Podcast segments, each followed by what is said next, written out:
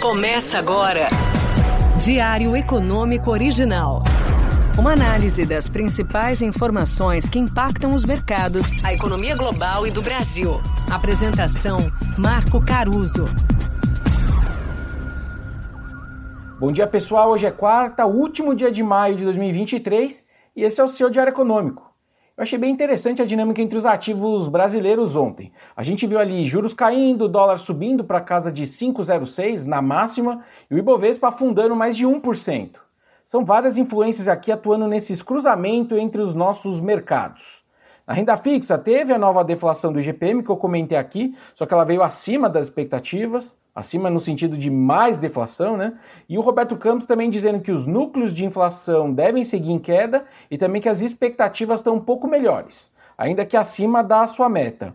O pré-fixado curtíssimo já precifica ali 16,5 pontos de corte da Selic em agosto já, ou seja, dois terços de chance do Copom começar o ciclo de queda, se você imaginar que ele começaria com 0,25, né?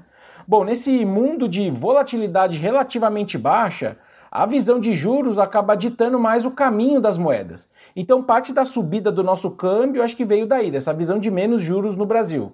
Veja também que, tirando a África do Sul e a Turquia, que enfrentam crises próprias delas, os juros dessas outras economias que a gente gosta de chamar de pares da economia brasileira também cederam ontem, já olhando aí para juros em moeda local.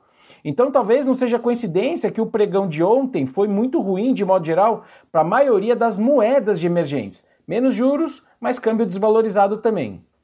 Só que também teve um outro fator bem relevante para as moedas dessas regiões, incluindo o Brasil: a derrocada dos preços das commodities. Mais uma rodada, né?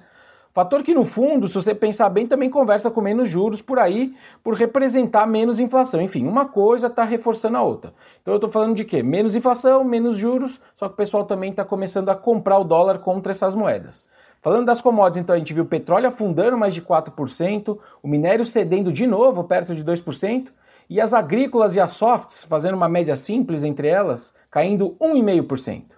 E como dizem por aí, né, no fundo, a economia brasileira é uma grande fazenda de grãos e boi, com uma mineradora e uma petrolífera, certo? Então a bolsa não aguentou essa queda de preço de commodities. A gente viu o setor de materiais e energia respondendo por quase metade da queda de mais de 1% que eu comentei do Ibov. Agora vale destacar também que nem os papéis de consumo foram bem, mesmo com esse ambiente que eu estou falando que é de menos juros e inflação no radar aí. Pelo contrário, juntando com a queda das ações de bancos, me parece que a piora nos dados de crédito fizeram preço também dessa vez na nossa bolsa. O que se viu nesses dados que o BC trouxe de crédito referentes a abril foram concessões de crédito para as empresas caindo pelo quarto mês seguido e também as concessões para a pessoa física afundando. Basicamente porque a inadimplência PF voltou a subir e para a PJ, olhando só para o crédito livre, chegou na máxima desde 2019. E também tem sinais de que os juros do crédito começam a refletir cada vez mais essa Selic alta, que vai pegando tração e restringindo o apetite por crédito.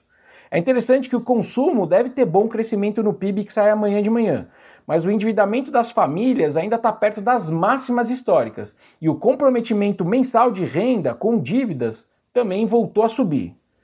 Bom, muito né, desse consumo forte vem por conta da massa de renda real que cresce bem, eu estou falando de mais gente ocupada, com salários também crescendo acima da inflação. Inflação essa que eu acabei de comentar que está melhorando. Aliás, sobre isso, a agenda de hoje traz uma sequência de dados do mercado de trabalho que não deveria mudar muito esse quadro favorável. Talvez os melhores momentos estejam ficando para trás, né, olhando para o emprego, mas esse é um mercado que muda geralmente de forma bastante lenta. Ou seja, a foto é boa do mercado de trabalho, o filme pode até ser ruim, mas é isso que está explicando esse consumo forte mesmo com o crédito ruim para PF. Lá fora, o destaque volta para o projeto de teto da dívida nos Estados Unidos, que foi negociado no final de semana. Ontem, um grupo de republicanos disse que faria de tudo para barrar o acordo e acabou lançando dúvidas se a votação no Congresso sai dentro do prazo. Hoje, a Câmara deveria começar a tramitar o projeto do fim de semana. O risco, então, lembrando, é o caixa do Tesouro Americano acabar de vez. E aí, quem sabe, isso ser gatilho para um calote, no limite.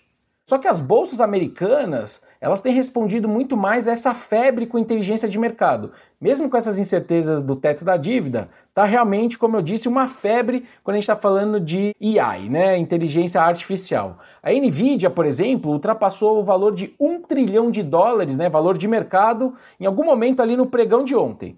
É a primeira fabricante de chips a ingressar nesse clube dos trilhões de dólares, que conta com gigantes como Amazon, Apple e Alphabet. A título então de curiosidade, existe um índice acionário né, de semicondutores, que é o Philadelphia, ele já valorizou mais de 40% esse ano, justamente com essa expansão da indústria de inteligência artificial. Bom, agora antes de terminar, um serviço então de utilidade pública. E aí, você já declarou seu IR? Vamos que esses gastos todos do governo não vão se pagar sozinho. Por hoje é isso, turma. Bom dia, bons negócios e sorte sempre. Você ouviu?